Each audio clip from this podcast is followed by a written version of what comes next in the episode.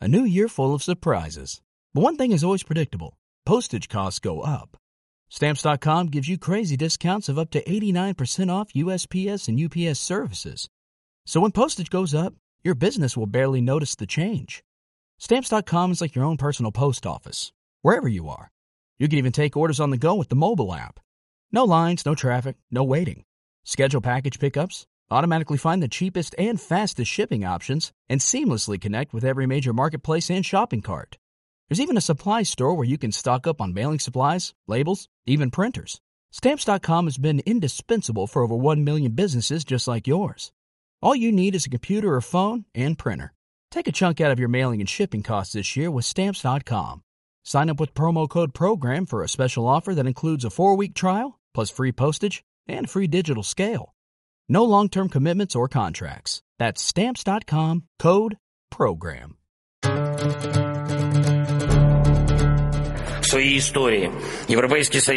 Por primera vez en su historia, la Unión Europea brinda ayuda militar de gran escala. Y por primera vez en la historia, creo, está trabajando en una evaluación positiva de las reformas internas en el país europeo que se defiende en esta guerra total. Y mientras luchamos, también estamos mejorando sus instituciones. Nos estamos acercando a la Unión Europea. Ucrania será miembro de la Unión Europea que está ganando. Vamos a eh, enviar eh, seis eh, Leopard 2 A4. nuestra intención es durante las próximas semanas y meses ver si podemos escalar a un total de 10, porque incluso si miramos hacia atrás en nuestra historia, cuán importante hubiera sido, en momentos muy difíciles también de la historia en España, haber contado con la solidaridad internacional, que no la tuvimos. Fuimos un país olvidado por esa comunidad internacional. Vamos a ayudarte, eh, querido eh, en todo lo que nosotros podamos. Russia's aim was to wipe Ukraine off the map. El objetivo de Rusia era borrar a Ucrania del mapa. La conquista bélica de Putin está fracasando. El ejército ruso ha perdido la mitad del territorio que ocupaba y la economía rusa va hacia atrás, aislada, en apuros. Putin pensaba que Ucrania era débil y que Occidente estaba dividido. Como usted sabe, señor presidente, Putin contaba con que no nos mantuviéramos unidos. Él contaba con la incapacidad de mantener unida la OTAN, contaba con que no fueran capaces de traer a otros al lado de Ucrania y simplemente se ha equivocado. Esta noche en hora 20, un programa especial. Vamos a dar una mirada a los 365 días de la guerra en Ucrania, de los cambios en el conflicto, del balance de un año de guerra y el papel de los líderes políticos globales, de Vladimir Putin, de Volodymyr Zelensky, de Joe Biden, así como las consecuencias en la geopolítica y la estabilidad global. Después una lectura de la realidad de la guerra, las posibilidades de ponerle fin mediante un tratado de paz, las consecuencias en el plano humanitario. Gracias por estar con nosotros. Catalina Gómez Ángel, periodista, corresponsal de varios medios en Medio Oriente y en Ucrania. Catalina, buenas noches. Buenas noches. Carlos Alberto Patiño, político, profesor de la Universidad Nacional, autor del libro Guerra en Ucrania, origen, contexto y repercusiones de una guerra estratégica de impacto global. Gracias por acompañarnos también. Eh, hola Diana, buenas noches, muchas gracias. Y bueno, no soy político, Diana, gracias. Politólogo, sí. Luis Basset, columnista y analista político e internacional del país en España. Gracias Luis también, buenas noches. Muy buenas noches Diana, muy buenas noches a toda la audiencia. Cristina Manzano, directora de Global, es columnista del país, experta en política internacional, miembro del Consejo Español, del Consejo Europeo de Relaciones Internacionales. Un poco de contexto para nuestros oyentes. 24 de febrero del 2022. Se sumó una serie de fechas en las cuales se inició una guerra. Esta vez fue el principio de una operación militar especial que ordenó el presidente de Rusia, Vladimir Putin, en contra de Ucrania. En ese momento con el objetivo de, dijo, desnazificar, desnazificar la antigua República Soviética evitar el ingreso de ese país a la OTAN y reconocer la independencia de regiones separatistas del Donetsk y del Luhansk, una narrativa que mantiene hasta hoy, pues asegura, como lo dijo esta semana ante la Asamblea Federal, que Ucrania es un territorio histórico de Rusia y que llevará esta guerra hasta el final. El escenario de confrontación armada por ahora se ha prolongado. Tanto el ejército ruso como el ucraniano han tenido victorias y derrotas, han conquistado terrenos, se ha replegado, han perdido y hasta se investiga por parte de la Corte Penal Internacional crímenes de guerra cometidos por el ejército de Moscú, entre los más de 7.000 civiles que han caído. Según Naciones Unidas, esto sumado a los 7 millones de migrantes internos y los más de 8 millones que han tenido que cruzar fronteras. Una guerra que se ha prolongado en medio de la resistencia ucraniana, pues más allá de esa defensa están cuantiosas ayudas de la comunidad internacional en apoyo militar, económico, cerca de 73 mil millones de euros desde Estados Unidos y unos 54 mil por parte de Europa. Incluso hace pocos días la visita sorpresa de Joe Biden a Kiev se inició con apoyos.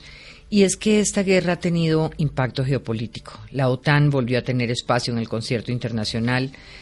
Hemos hablado además de una cantidad de situaciones a nivel económico que van mucho más allá de la guerra, el problema de gas, el problema de cereales.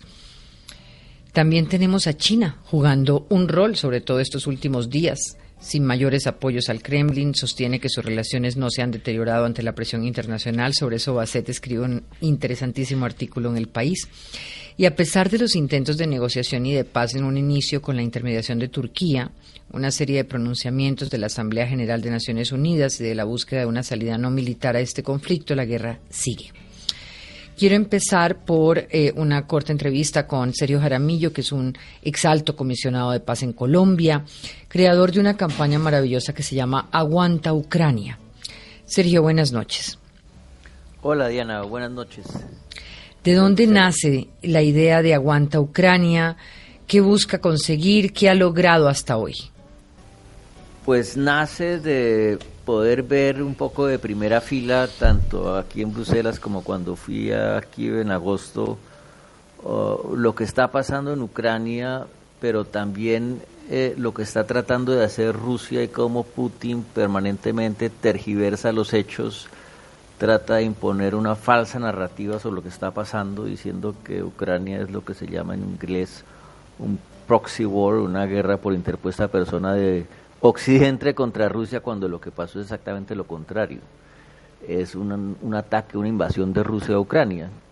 Y ante una cosa de esa dimensión me parecía que América Latina no se podía quedar callada. Entonces llamé a unos amigos eh, expertos en comunicaciones creativos, a Francisco Samper, que a su vez habló con Esteban Martuche en Buenos Aires, y, otra gente de Perú, de México, de Uruguay, para armar como un concepto un espacio de comunicación y comenzamos luego a, invitar escritores, eh, músicos a unirse y eso es lo que ha estado pasando en este último mes. Todos están uniendo sus voces, que es lo que queremos. ¿Cuántas voces en esta solidaridad se han logrado en la campaña hasta hoy? Pues eh, eh, la campaña, digamos, va por varios rieles porque tenemos una, digamos, una, un sitio oficial que es una cuenta en Instagram donde hay por lo menos unos 60 escritores, eh, directores de cine, músicos de primer nivel que han dado su testimonio, pero a la vez invitamos a la gente del común a que grabe sus propios videos con el hashtag Aguanta Ucrania y de esos hay muchísimos más y eso es lo que estamos tratando de hacer ahora, eh, invitar a todo el mundo a unirse a esta campaña grabando eh, su condena de la invasión y terminando con la frase Aguanta Ucrania. Escuchemos algunas de esas maravillosas voces que se han logrado. ¿Tiene patria el dolor? No, el dolor de Ucrania nos pertenece a todos. Soy Yoconda Belli de Nicaragua. Mi nombre es Juan Gabriel Vázquez, soy escritor colombiano. El crimen de agresión de Rusia, la Rusia de Putin contra Ucrania, no solo es la ruptura más dramática del orden internacional mm, del que vivimos todos, que nos protege a todos, sino que es un lugar de extremo sufrimiento de cantidades inéditas eh, en nuestro siglo de dolor humano. Por todo eso yo quiero manifestar mi solidaridad con ese país violentado y decir aguanta Ucrania. Hola, soy Pablo Simonetti, escritor chileno. Démosle todo el eh, apoyo y todo el impulso al pueblo ucraniano para que salgan adelante. Aguanta Ucrania. Soy Leonardo Padura, escritor cubano. Lo que ha ocurrido en Ucrania, la intervención militar, es algo que desde nuestra sensibilidad, desde nuestra historia, considero que es algo inadmisible. Por eso yo espero que Ucrania aguante, aguanta Ucrania. Hay ciudades destruidas, hombres y mujeres muertos, familias desplazadas. En este momento, en pleno invierno, hay personas aguantando hambre y frío. No a la guerra. Aguanta Ucrania. Sergio Aramillo, vamos a seguir escuchando más adelante algunas voces. Tengo una pregunta para usted. Usted ha sido un experto en negociaciones, en conflictos internos, como el que tuvimos en Colombia con las FARC. Eh, ¿dónde, ¿Dónde radica esta dificultad tan grande de llegar a una negociación entre Rusia y Ucrania? Eh, la respuesta, Diana, es muy sencilla y es que para negociar se necesitan dos. Y es absolutamente evidente que Putin no tiene ningún interés en negociar y no solamente eso, sino que los ucranianos han estado negociando con los rusos desde la invasión de Crimea del 2014 y desde su apoyo a la rebelión del, del Donbass, donde Rusia realmente estaba también físicamente presente, y, y ya no le creen tampoco a Putin. Entonces las condiciones no existen para una negociación. Mientras Putin piense que el, yo digo siempre, mientras Putin piense como piensa todavía hoy, que el tiempo está jugando a su favor, no existen condiciones para una negociación real. Gracias, Sergio Aramillo. También nos acompaña Nicolás Llano, nuestro editor general en Hora 20. Hola, Nicolás, y empecemos con una mirada general sobre lo que significa este primer año de la guerra, de la invasión rusa. ¿En qué escenario están hoy Rusia y Ucrania? ¿Qué balance podemos hacer? Catalina.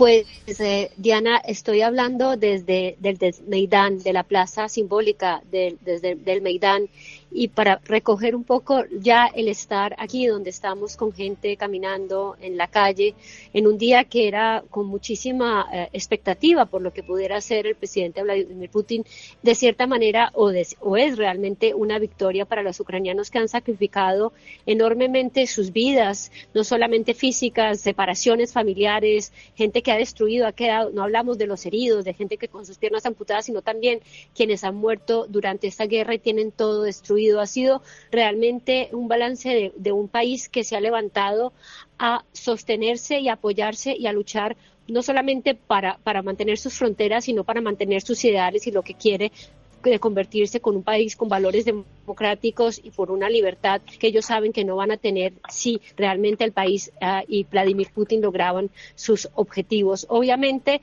es unas circunstancias en este momento muy difíciles, lo que estamos viviendo en el Donbass es absolutamente doloroso y dramático y ellos saben realmente que allí está el futuro de Ucrania, puede haber un punto de quiebre y por eso los eh, ucranianos piden con tanto, con tanta vehemencia, no solamente esas armas, sino también la munición y el apoyo internacional, porque a pesar de que en este momento Ucrania ha logrado grandes objetivos de recuperar territorio que habían perdido, de estar todavía eh, luchando y tener el control, estar aquí en Kiev donde estamos, ellos saben que la guerra todavía es larga y tienen muchas, muchas que perder en el futuro y saben que Putin está jugando con esa idea del desgaste, de que en la medida que Ucrania se desgaste, él puede salir victorioso.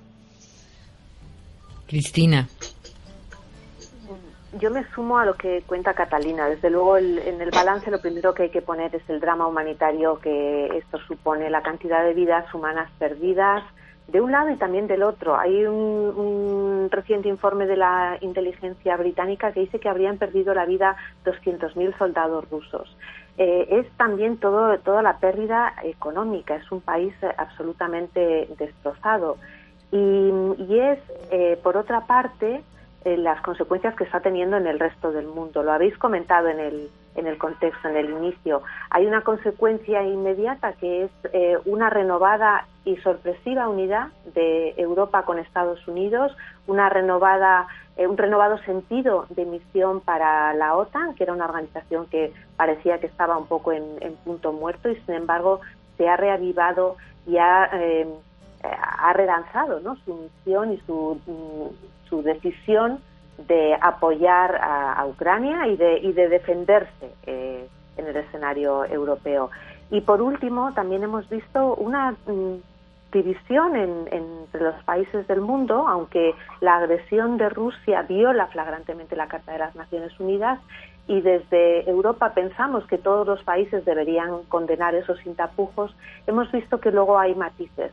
Y me alegra mucho eh, haber oído a Sergio Jaramillo y haber conocido estos días pasados la campaña de Aguanta Ucrania, porque lo que nos llegaba en Europa de las posturas de América Latina eran mucho más tibias, eran de, bueno, esta no es nuestra guerra, esto solo nos afecta porque nos afecta la inflación, la subida de los precios, pero realmente no queremos tomar partido. Y el que también desde eh, la cultura y desde el arte en América Latina se apoya a la población ucraniana me parece muy importante. Sí. Luis ha venido escribiendo una serie de artículos muy interesantes hoy. Anoche me acosté pensando si, si China iba a jugar realmente un rol importante en una posible solución a esta, a esta guerra, pero hoy leo que usted eh, no es tan optimista. Bien, eh, yo creo que China mm, lo que quiere hacer es sacar el máximo partido posible de esta guerra. Esta guerra ha venido a ser un un terremoto en el orden internacional, eh, como sucede con todas las guerras, y un terremoto de unas dimensiones que no se habían conocido desde 1945. No se puede comparar esta guerra. Todas las guerras son igual de horribles, sobre todo para, para quienes eh, sufren y quienes mueren, ¿no? Pero esta guerra es especial precisamente por esto, porque es un, un cambio que mm, tiene repercusiones mundiales. Y China quiere posicionarse bien en, esta, en este cambio y está tanteando a ver qué, eh, qué hace, si suministra armas o no. Eh, China está muy preocupada por eh, su futuro económico, cómo funcionará la globalización en una situación como la que va a dejar esta guerra, rompiendo muchas cadenas de valor, creando una, unas enormes desconfianzas y disrupciones y entonces mm, ha anunciado toda la semana, ha venido anunciando, sobre todo desde la cumbre, de, desde la conferencia de Múnich, eh, que iba a presentar un plan de paz. No es un plan de paz, es interesante leerlo porque ahí vemos las ideas que, quiere vender China.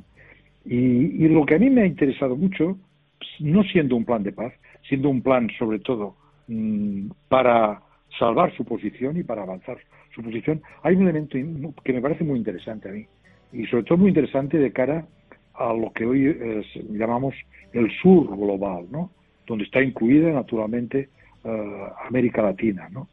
Y es que el primer punto de, los 12 del plan de, China es el mejor punto de todos, porque ahí China dice algo que es el, punto más débil de la posición rusa, el, el, gran punto débil de la posición rusa.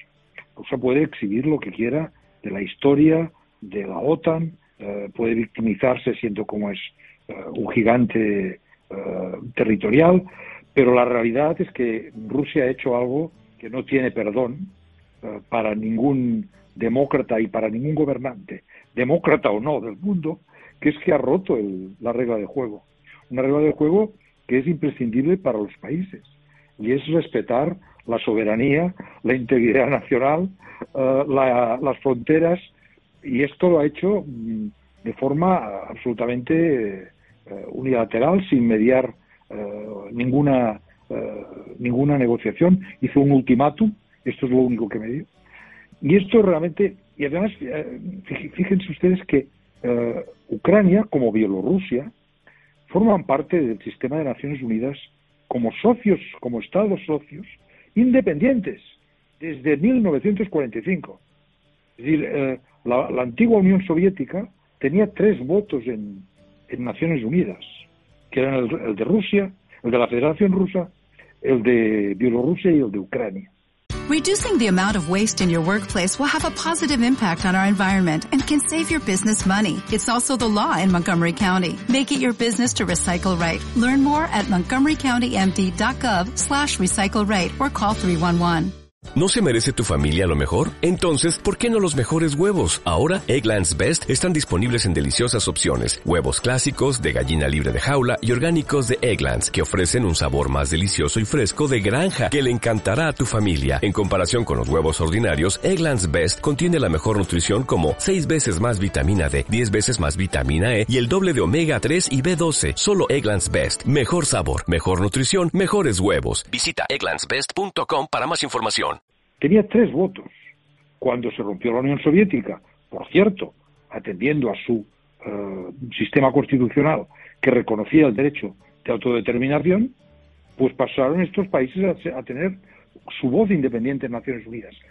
O sea, lo que ha hecho Putin es algo que, para entendernos, es incomprensible que India o Argentina eh, o Pakistán no hayan votado contra Rusia en esta votación desde un punto de vista conceptual. Solo se entiende, se entiende desde el punto de vista del oportunismo político, del tacticismo, de los intereses.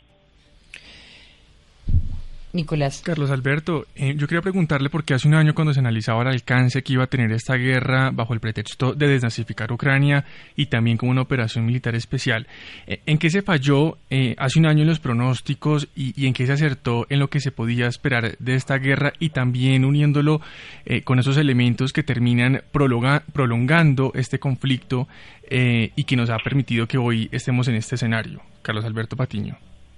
Sí, eh, pues hola a todos eh, y, pues en general coincido con lo que se ha planteado.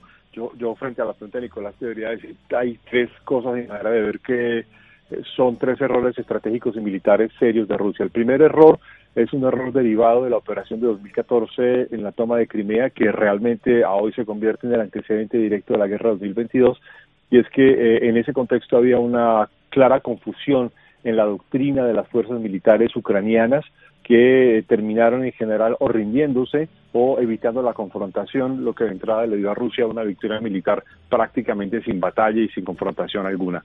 Y, y hay un error muy importante porque de hecho eh, eh, parte del mando militar ruso suponía que durante el primer mes de la guerra en 2022 se presentaría una rendición masiva del ejército ucraniano. Y eso no fue así, entre otras, porque a partir de la operación de Crimea eh, empezó una reforma militar de fondo de Ucrania que implicó, entre otras, cambiar completamente la doctrina militar y esa, ese cambio de la doctrina militar implicaba eh, ubicar a los rusos como la principal amenaza eh, al Estado y a la nación ucraniana.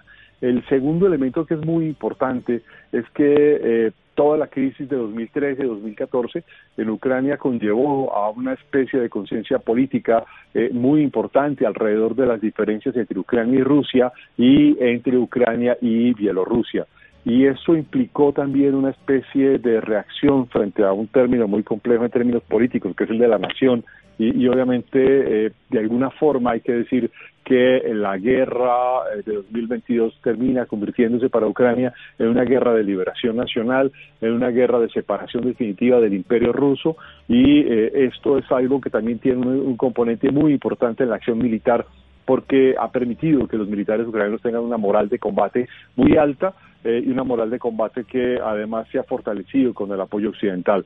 Y aquí empato el tercer punto, que quizás sería el, principal error de Vladimir Putin, y por eso Putin ahora apuesta por el desgaste de largo plazo del apoyo occidental, y es que eh, en 2014 el mundo occidental cometió un error visto hoy y era no haber apoyado a Ucrania en su defensa eh, o en los reclamos mucho más contundentes frente a Crimea y eh, obviamente frente a eso pues eh, el, el, círculo de la inteligencia estratégica de Rusia parece haber supuesto que no habría un apoyo de fondo del mundo occidental.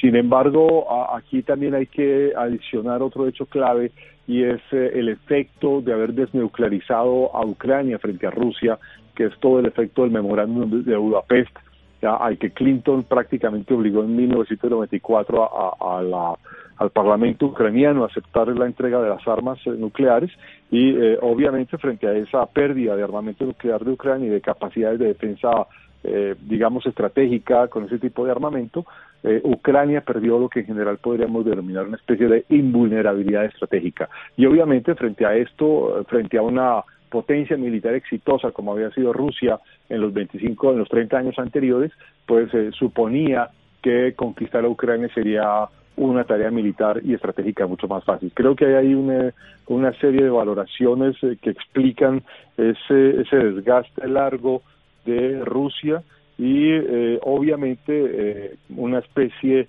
de consideración de que la, el retorno del imperio ruso pues sería inevitable. Antes de pasar a, otras eh, a otros áreas de esta guerra, a mí me gustaría preguntarle, Catalina, usted que la vive en, en el lugar, a Luis, a todos, eh, estamos en una, eh, para entender un poco la dinámica de lo militar, estamos en un escenario de guerra regular. ahora decía el doctor Patiño que hay una especie de guerra de desgaste, también lo planteaba el profesor Stephen Corkin en el New en el, en el New Yorker. ¿Creen que estamos en una guerra de desgaste? ¿Le respondo yo? Sí, Luis, gracias. Sí, sí, a ver, yo creo que sí, estamos en la guerra de desgaste, pero vamos a ver qué sucede a partir de los próximos días, en que hay una, aparentemente una ofensiva eh, rusa preparada y una, mm, y, en fin, el propósito también de una contraofensiva ucraniana para intentar romper el, territorio ocupado eh, por Rusia entre Donbass y Crimea y volver a conectar con el mar de Azov. Pero desde el punto de vista del tipo de guerra que se está librando, yo quisiera mm, citar un artículo de, del, profesor Lawrence Friedman en, en Foreign Affairs, creo que ha sido, donde distingue entre la guerra normal que está librando, la guerra, en fin, habitual que está librando de defensa Ucrania, y la guerra total de, Putin, entendiendo como guerra total una guerra eh, que va dirigida a la destrucción entera del país y que, y que no tiene límites en cuanto al uso de armas. Eh, y a mí me parece que esto está muy bien planteado porque mm, efectivamente mm, para entender eh, algunas cosas de la guerra hay que ver que se trata, que hay el hecho insólito de que es la guerra de una potencia nuclear que mm, ataca a una potencia no nuclear más pequeña. Y, que, por tanto se utiliza un concepto que, se, que hemos venido utilizando durante toda la Guerra Fría, el de paraguas nuclear, o el de santuarización, por ejemplo. Para santuarización se utilizaba para los países pequeños con arma nuclear que tenían la forma de defenderse, de, cubrirse, era tener un arma nuclear que las convertía en un santuario. Ahora esto cambia de sentido y es una especie de mm, paraguas ofensivo o de santuarización agresiva, en la que la superpotencia ataca al pequeño mm, con la seguridad de que el, pequeño no podrá hacer ciertas cosas porque tiene la amenaza nuclear encima. Es lo que hemos visto en Ucrania, donde mm, los aliados eh, tienen que, han tenido que graduar de forma muy suave la llegada de ayuda militar. Eh, por supuesto, ni hablar de crear dentro de Ucrania mm, zonas de prohibición de vuelos o zonas seguras para la población. Eh, por supuesto, mm, Estados Unidos le pide de forma, hay que decir, discreta al ejército ucraniano que no ataque, que no realice ataques en territorio ruso porque se considera que podría ser el, desencadenante de, una guerra nuclear. Yo creo que esto, esto es el elemento mm, más cruel y más salvaje de del tipo de guerra que está librando, eh, y más abusivo además, de la guerra que está librando Putin contra Ucrania. Y lo que hace todavía más admirable la, la resolución y la eficacia con la que Ucrania se está defendiendo. Eh, para Luis y para Catalina, ¿cómo incide la suspensión de Putin de este acuerdo nuclear? Este acuerdo del New START era el único tratado de control de armas nucleares entre Moscú y Washington. ¿Eso intensifica el conflicto y lo hace mucho más amenazante frente a los movimientos de Ucrania y los apoyos eh, que provengan de Occidente? ¿O cómo influye eh, lo que viene pasando en términos de armas nucleares en este escenario de confrontación de la guerra en Ucrania? Bueno, visto desde aquí también parece otra de las estrategias más de Putin de tratar de evitar y de tratar de parar toda la ayuda que le pueda dar Occidente. Como, como decía Luis, obviamente ellos eh, se han percatado y lo, que ha intentado Occidente desde el principio es decir, estamos aquí, les damos las armas, pero cuidado con lo que hacen, cuidado hasta dónde disparan, cuidado que tanto ustedes, como diríamos en Colombia, torean al enemigo para que éste no vaya a responder y vaya a venir con algo mucho más. Y esta es una de las tantas estrategias del presidente Vladimir Putin. Pero quiero volver al cómo funciona esa tarea del desgaste que es absolutamente evidente cuando se ve en la región del Donbass, donde después de haber liberado la zona o la, ciudad de Gerson y después de haberse disminuido ahí de cierta manera los combates, aunque los ataques sistemáticos contra la ciudad de Gerson continúan, nosotros estábamos ahí hace un par de días y allí no paran los ataques desde el otro lado del río, pero ese desgaste se ve muy bien en la zona del Donbass y especialmente por esa capacidad de superioridad en número de hombres. lo que están haciendo no solamente el ejército ruso, sino en ayuda con esa los grupos paramilitares, los Wagner, que están especialmente peleando y han librado esa batalla en la, en la, en la ciudad del Donbass, que se ha convertido en ese lugar estratégico de donde están peleando los rusos desde el verano y que cada cada vez con el paso de los días se intensifica más, es como ellos mandan estos hombres, unos primeros grupos, generalmente 12 hombres, generalmente muchos de ellos son exconvictos, gente que realmente mandan como carne de cañón, ellos llegan, si estos mueren, que generalmente son atacados por el ejército ucraniano, vuelven y mandan más. En el momento que ellos ya han desgastado a los ucranianos, mandan allí, en ese momento, a los más preparados del ejército para evitar así ir retomando posiciones. Lo han hecho muy lentamente, pero lo que han logrado es romper esas líneas de defensa, muchas de ellas que estaban ahí desde el 2014 y poco a poco han ido encontrando esos puntos débiles de un ejército ucraniano que está que tiene una moral bastante alta, pero también está agotado miles y miles de ellos han quedado heridos, no por decir ya los miles que han muerto. Cuando uno está en el frente de batalla, ver la capacidad que tienen para sacar heridos, gente amputada. Generalmente esas imágenes no las vemos porque también estamos jugando en una guerra donde a nadie le interesa y obviamente los ucranianos están tratando de evitar que se vean muchas de esas imágenes para no bajar la moral ni del ejército ni de la población. Pero eso está pasando y lo que está buscando Vladimir Putin es que ese, ese mismo ejército, es muy difícil hoy en día en Ucrania también volver a movilizar gente por muchísimos motivos, que de cierta manera ese ejército se desgaste, esa moral baje y ellos terminen por ya simplemente por número de hombres y por número de armamento y por número de munición ganar esta guerra. De ahí vuelve lo que hablaba al principio de, la intervención. Por eso es tan importante y por eso las autoridades ucranianas insisten tanto en la necesidad no solamente de que lleguen esas armas, sino la urgencia con la que lleguen, porque si esto no sucede rápidamente y en las próximas semanas, ya no meses, la situación, cuando esa eh, ofensiva de la que hablaba Luis, rusa comience y obviamente los ucranianos también están pensando hacer una ofensiva en esa parte de Zaporilla, camino hacia Crimea, pues va a ser muy importante si no tienen esas armas. Así que si es una guerra de desgaste, él está jugando a eso y vamos a ver también qué va a hacer por la zona de Kharkiv, en las fronteras de esa provincia también se están acumulando hombres y también habrá que ver cuál es la estrategia que está buscando por allí. Tengo que hacer una pausa, pero al regresar quisiera que entremos en el análisis de a dónde este conflicto ha llevado al mundo, si lo está llevando a un nuevo escenario bélico de confrontación armada o a un escenario de cambios geopolíticos, hasta qué punto eh, el desgaste eh, también es un desgaste interno para Putin o no. Ya regresamos.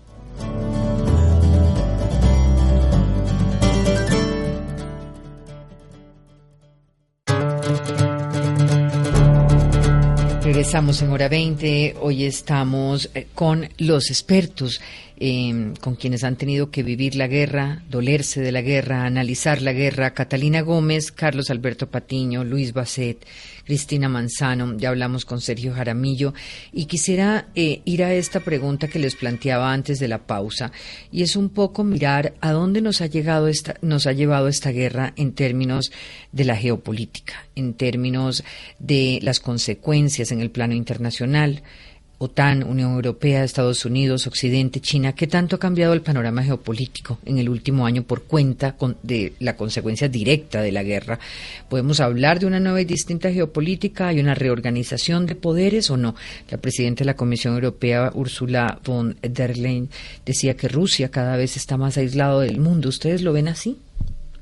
Luis, eh, Carlos. Sí, yo creo que sí. En, esto, en estos momentos creo que Rusia es un se está convirtiendo en, un Estado paria, es, un Estado eh, que realmente eh, tiene muy pocos aliados, los aliados que tiene no son muy presentables, mm, se han añadido, por ejemplo, en la votación de ayer en Naciones Unidas, eh, Mali y Eritrea, allí donde está Wagner, en África, pues puede tener mm, votos añadidos en Naciones Unidas, pero la comunidad internacional no está con Rusia. Otra cosa es que no esté suficientemente clara su posición respecto a Rusia, pero eh, una de las consecuencias es que Rusia Rusia va a perder esta guerra. Esto esto yo creo que no tiene no tiene vuelta de hoja, es así.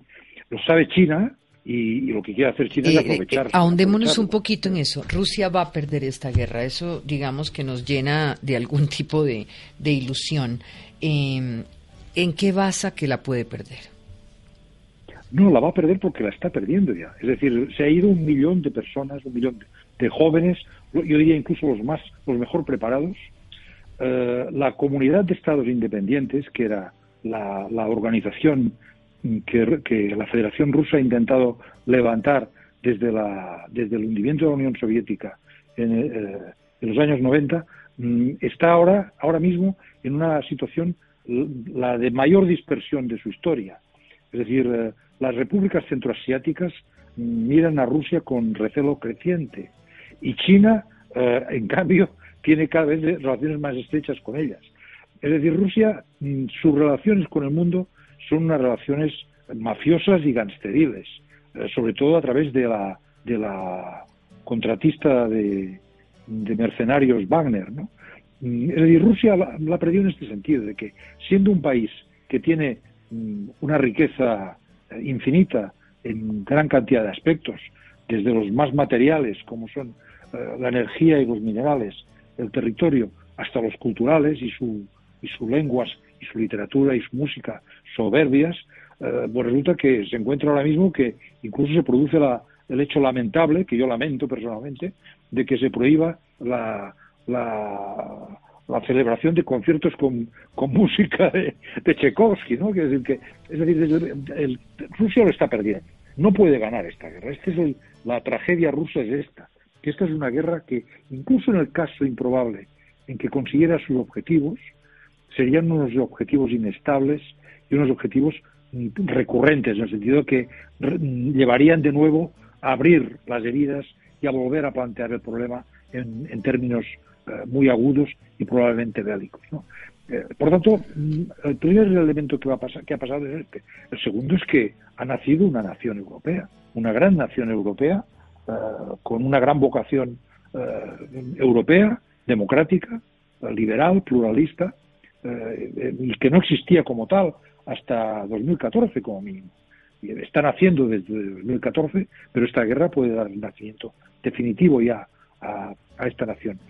Luego yo creo que hay el, fenómeno más envolvente, si se quiere, es el, para hablar de geopolítica y de, y de economía.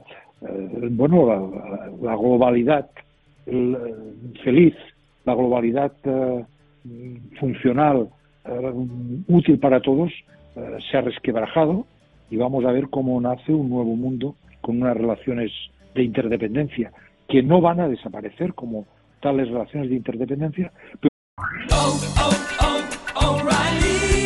¿Necesitas ayuda? En O'Reilly Auto Parts te ayudamos. ¿Necesitas algún consejo? Te aconsejamos. Nuestros profesionales en autopartes están siempre disponibles para ayudarte a encontrar lo que necesites. Excelente servicio al cliente es solo una de las ventajas que ofrece O'Reilly Auto Parts. Los profesionales en autopartes.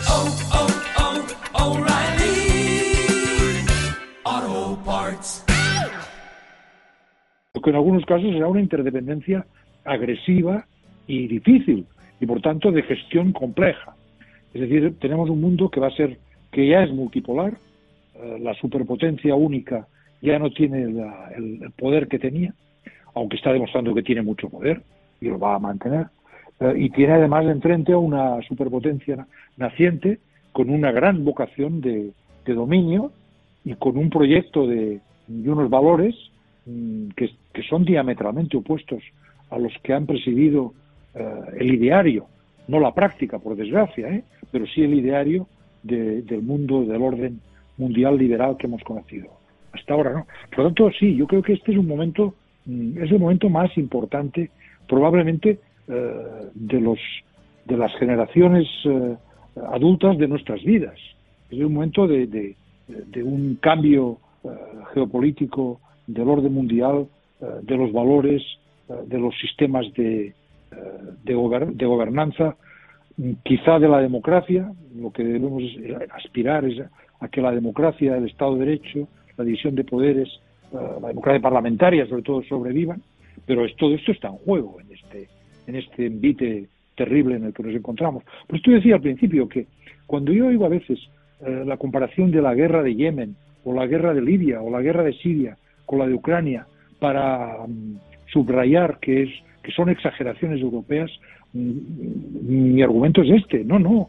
La guerra de, Siria es terrible, y la de Libia y la de Yemen, pero siendo mm, de un valor geopolítico importante regional, no lo son desde el punto de vista global. Esta sí, esta es una guerra que está transformando el planeta, ¿no? Ha hecho cambiar, para poner un caso, la política presupuestaria militar de Japón. Es decir, no de Alemania, que también la ha hecho cambiar la de Alemania. ¿eh? Es decir, las dos potencias desmilitarizadas en, uh, en el 45, eh, fundadoras como derrotadas del orden eh, mundial que hemos vivido hasta ahora, ahora vuelven a armarse. Bueno, esto es, esto es insólito. ¿no? Creo que este es el alcance de, la, los hechos que estamos viviendo. Eh, Cristina, yo quería volver un poco como al tema de Putin porque hay casi que un consenso internacional en algunos analistas en Occidente y es que Rusia está perdiendo la guerra. Se habla de que eh, Putin daña la reputación de Rusia, de que hay una consolidación de la nación ucraniana, eh, que se amplía la OTAN, pero la pregunta es ¿Cuándo puede llegar ese momento en el que Rusia pierda la guerra? ¿Qué elementos pueden presionar a Vladimir Putin eh, a que la guerra llegue a, eh, un fin em, teniendo en cuenta el papel de Rusia? Bueno, yo creo que eso es un escenario a muy largo plazo, lamentablemente, porque lo que vemos de momento es que Rusia tiene la capacidad para aguantar en el terreno de batalla. Yo estoy de acuerdo con Luis en que al final Rusia perderá esta guerra, pero esa pérdida no va a ser, no va a ser eh, eh, fácil y, la perderá en el sentido moral, como lo está haciendo con un montón de países, en el sentido de que no tendrá un papel importante en el, en el marco general de las naciones, pero insisto, no, no veo un escenario tan positivo tan, tan rápido. ¿Por qué? Porque lo que ha hecho Putin desde que llegó al poder es devolverle a la población rusa un orgullo que había perdido, un sentido de la nación que había perdido con la descomposición de la Unión Soviética. A veces se nos olvida, y Catalina, por ejemplo, conoce también muy bien Irán, ¿no? que los, los antiguos imperios mantienen en sus poblaciones ese sentimiento de orgullo y de gran nación y que muchas veces se han sentido humillados por los resultados de las paces. En el caso de la Unión Soviética, por el resultado de, de la caída del muro, de la descomposición de la Unión Soviética y de, y esa hegemonía casi unilateral y única de Estados Unidos, ¿no?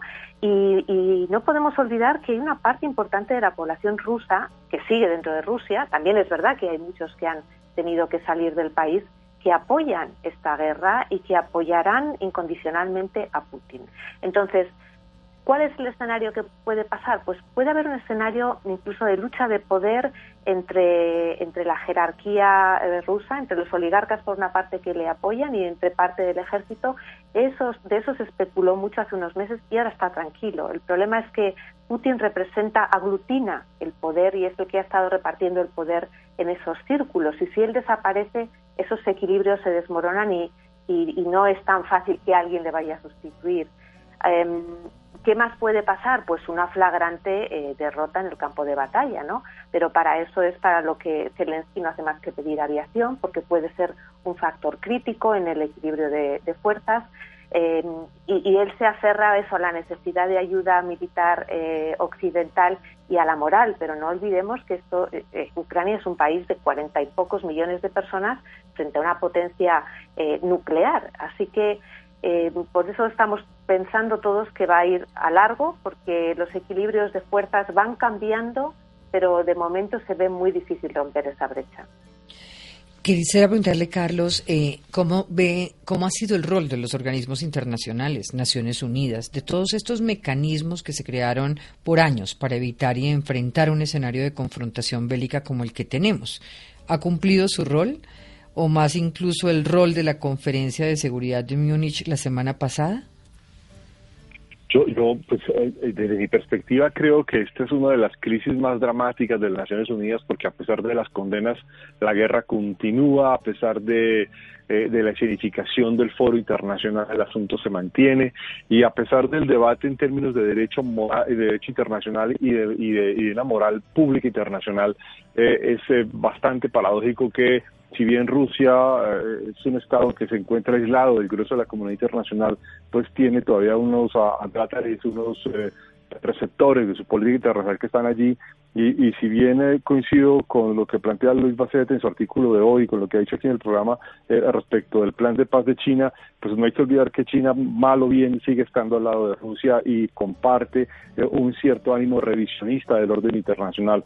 esto a mí me parece muy preocupante frente a la capacidad de convocatoria o resolución que pueda tener Naciones Unidas y, mucho más todavía cuando eh, hay que recordar que por lo menos en 14 ocasiones entre Sergei Lavrov y Vladimir Putin han esgrimido usar armas que eh, tienden obviamente a, a ser eh, con sofismas las armas, armas nucleares o armas de destrucción masiva, eh, lo que además eh, pone en entredicho cómo sería una derrota eh, militar de Rusia sobre el terreno de combate. esto, entre otras cosas, ha llevado a que haya tenido un protagonismo mucho más fuerte, por ejemplo, la alianza militar, la OTAN, como alianza militar y como ayuda estratégica y como, digamos, el foco ha quedado sobre la OTAN como la gran organización y ha quedado sobre la OTAN además como la que eh, organización que de alguna manera puede eh, tener una, un, papel realmente activo y, además a la que Putin mira con claridad. Eh, esto incluso frente a la conferencia de Múnich, que, si bien fue muy importante en gran parte de los debates y los informes que se hicieron, mirando además con, con detalle la, guerra en Ucrania, en realidad no, no parece tener una repercusión directa sobre el terreno de combate, ni tampoco sobre las opciones de cómo terminar en una mesa de negociación esta guerra, que es quizás obviamente eh, el punto donde podría terminar eh, o buscarse una terminación anticipada de la guerra. Y, muy por el contrario, a, mí sí me parece muy preocupante y muy aterrador que esto pueda tener repercusiones mundiales, por lo menos en tres niveles. Uno, que tiene que ver con el posible uso de armas de destrucción masiva, uh, sean las que sean, y mucho más si son nucleares, y obviamente las implicaciones estratégicas y morales que tendría para la OTAN que Rusia usase ese tipo de armas. Y obviamente eh, eh, dos bandos que hemos ido viendo ya formados allí, Rusia con China, con Bielorrusia, eh, con Malí, con Eritrea, que uno puede, digamos, con Corea del Norte, que uno podría decir son, son alianzas de alguna forma de menos valor, sin embargo no son de menos valor en términos de los problemas que podrían ocasionar. Y eh, una, un segundo, eh, digamos, elemento en este contexto es que pareciera ser que las Naciones Unidas querían ser un foro con mayor peso para uh, buscar eh, o obligar a las partes a que negocien, pues esto no lo está logrando. Y tercero, quien lo había hecho hace unos meses de buscar una negociación de alguna manera, que era Turquía, pues ahora queda imposibilitada con el terremoto. Muy difícilmente Turquía podrá maniobrar eh, en ese terreno.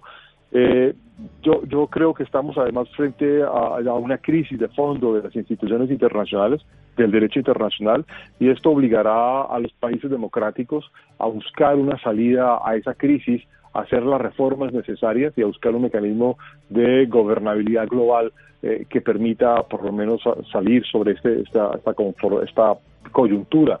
Entre otras razones porque la guerra en Ucrania reapareció para recordar que las guerras existen, que los estados hacen las guerras y como diría Charles Tilly, ah, la, guerra finalmente es un constructor de estados y, eh, y además muestra eh, una especie de temporalidad en la existencia de los estados. Quisiera preguntarle, Catalina, ya que se nos está acabando el tiempo, por lo más importante, la gente. Usted nos hablaba al principio de lo que hoy está viviendo un año después, allí donde se encuentra, pero háblenos un poco más de cómo son esas emociones, cómo ha impactado en las vidas esta guerra, el lado humano del que vive la migración, del que vive no tener suministro eléctrico en el invierno. Para empezar, Diana, hay una cosa que me impresiona en la medida que pasan los meses. Los ucranianos es una población, son absolutamente fuertes, bastante decididos y bastante conscientes de lo que están haciendo, pero en la medida que se ha ido avanzando este invierno, los veo quebrarse con mucha más facilidad de lo que lo veía al comienzo de la guerra. Han sido meses muy duros, esas separaciones familiares, esa incertidumbre, las mujeres y las madres y los niños que mandaron a sus hombres a la guerra. Es que no se nos olvide que hace un año cuando Putin empezó esta eh, eh, invasión, miles y miles de hombres que tenían su vida, que era, hoy hablaba con un hombre que era gerente de un banco, el otro era un ingeniero, el otro trabajaba en una fábrica de, construcción de máquinas. Todos ellos fueron y se unieron o al ejército o a lo que se llamaban las defensas territoriales, que eran básicamente voluntarios, gente que nunca había tomado un arma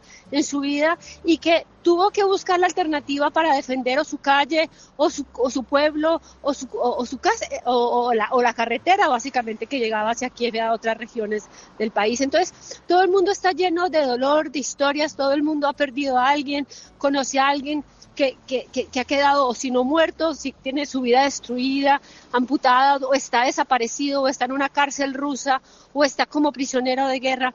Así que, que han sido 12 meses muy duros para la población.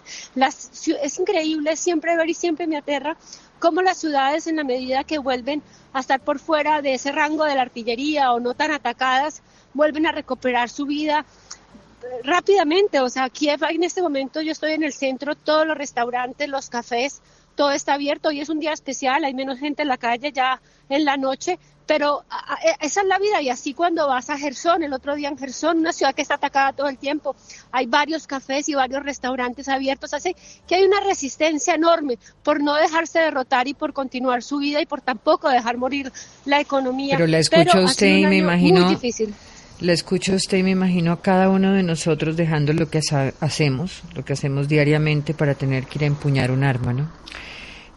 Nicolás, una última pregunta. Tenemos cinco minutos. Sí, para todos en el panel, preguntarles qué tan compleja va a ser esa reconstrucción de lo que es el tejido social, de lo económico, en la infraestructura, eh, en las vidas de lo que ha significado esta guerra. El lado humano, quienes viven la migración, em, eh, el mundo, eh, la comunidad internacional ha logrado dimensionar ese impacto que tiene a nivel humanitario y lo que va a implicar una reconstrucción, aquí haciendo un poco como de futurología de lo que viene más adelante. Bueno, si me permiten, puedo empezar yo con la reconstrucción porque es, un tema del que se viene ya hablando desde hace meses. En verano hubo una reunión de la Comisión Europea para crear una plataforma. El propio gobierno de Zelensky ha creado una comisión para estudiar hacia dónde debe ir. Y ahí efectivamente, como menciona Nicolás, hay muchos aspectos. Está la reconstrucción física y económica y para eso va a ser fundamental el apoyo, por supuesto, de los aliados, el apoyo económico, el apoyo técnico, Luego está la reconstrucción institucional. No hay que olvidar que uno de los desafíos de Ucrania es convertirse en un país democrático que ya lo era, pero reforzar sus instituciones.